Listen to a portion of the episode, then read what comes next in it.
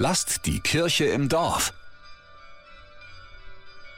Nein, verkleiden brauchen sich die Besucherinnen und Besucher der Nürnberger Vesperkirche am Faschingssonntag nicht, um reinzukommen. Wie immer sind alle willkommen und kriegen gutes Essen für nur einen Euro.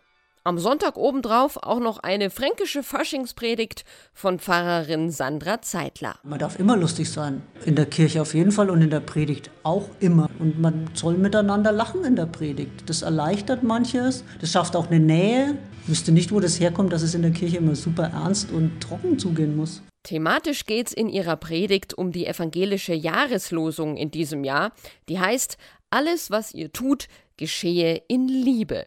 Oder auf Fränkisch? Also wenn er was macht, dann bitte mit Liebe. Fränkisch soll die Predigt werden, denn klar, Dialekt verbindet.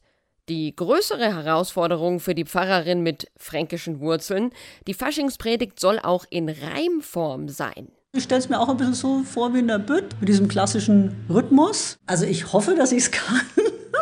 Ich habe schon mal eine gemacht. Ich bin auch verliebt in Sprache. Ich gehe gerne mit der Sprache um, gehe auch gerne mit dem Dialekt um. Also ich bin ganz zuversichtlich, muss mich jetzt natürlich noch ransetzen und dass die Ideen kommen. Und wenn es mal hakt, dann muss man, glaube ich, aus dem Haken was machen. Dann muss der Haken auch witzig sein, wenn es nicht so hundertprozentig reimt.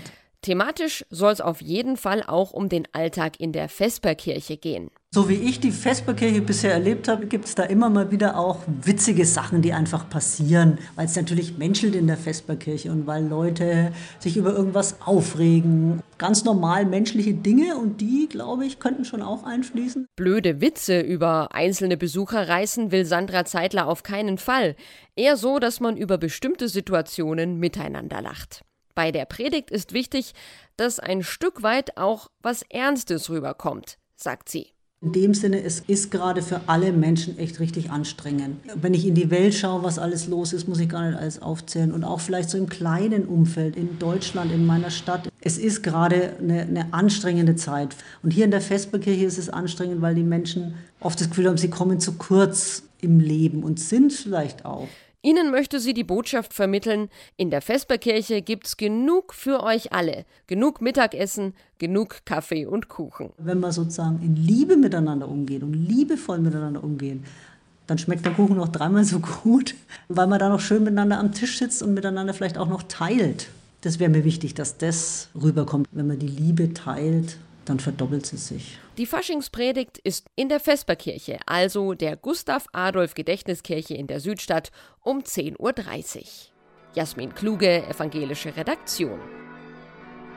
Lasst die Kirche im Dorf. Immer freitags gibt's eine neue Folge. Abonniert uns gerne.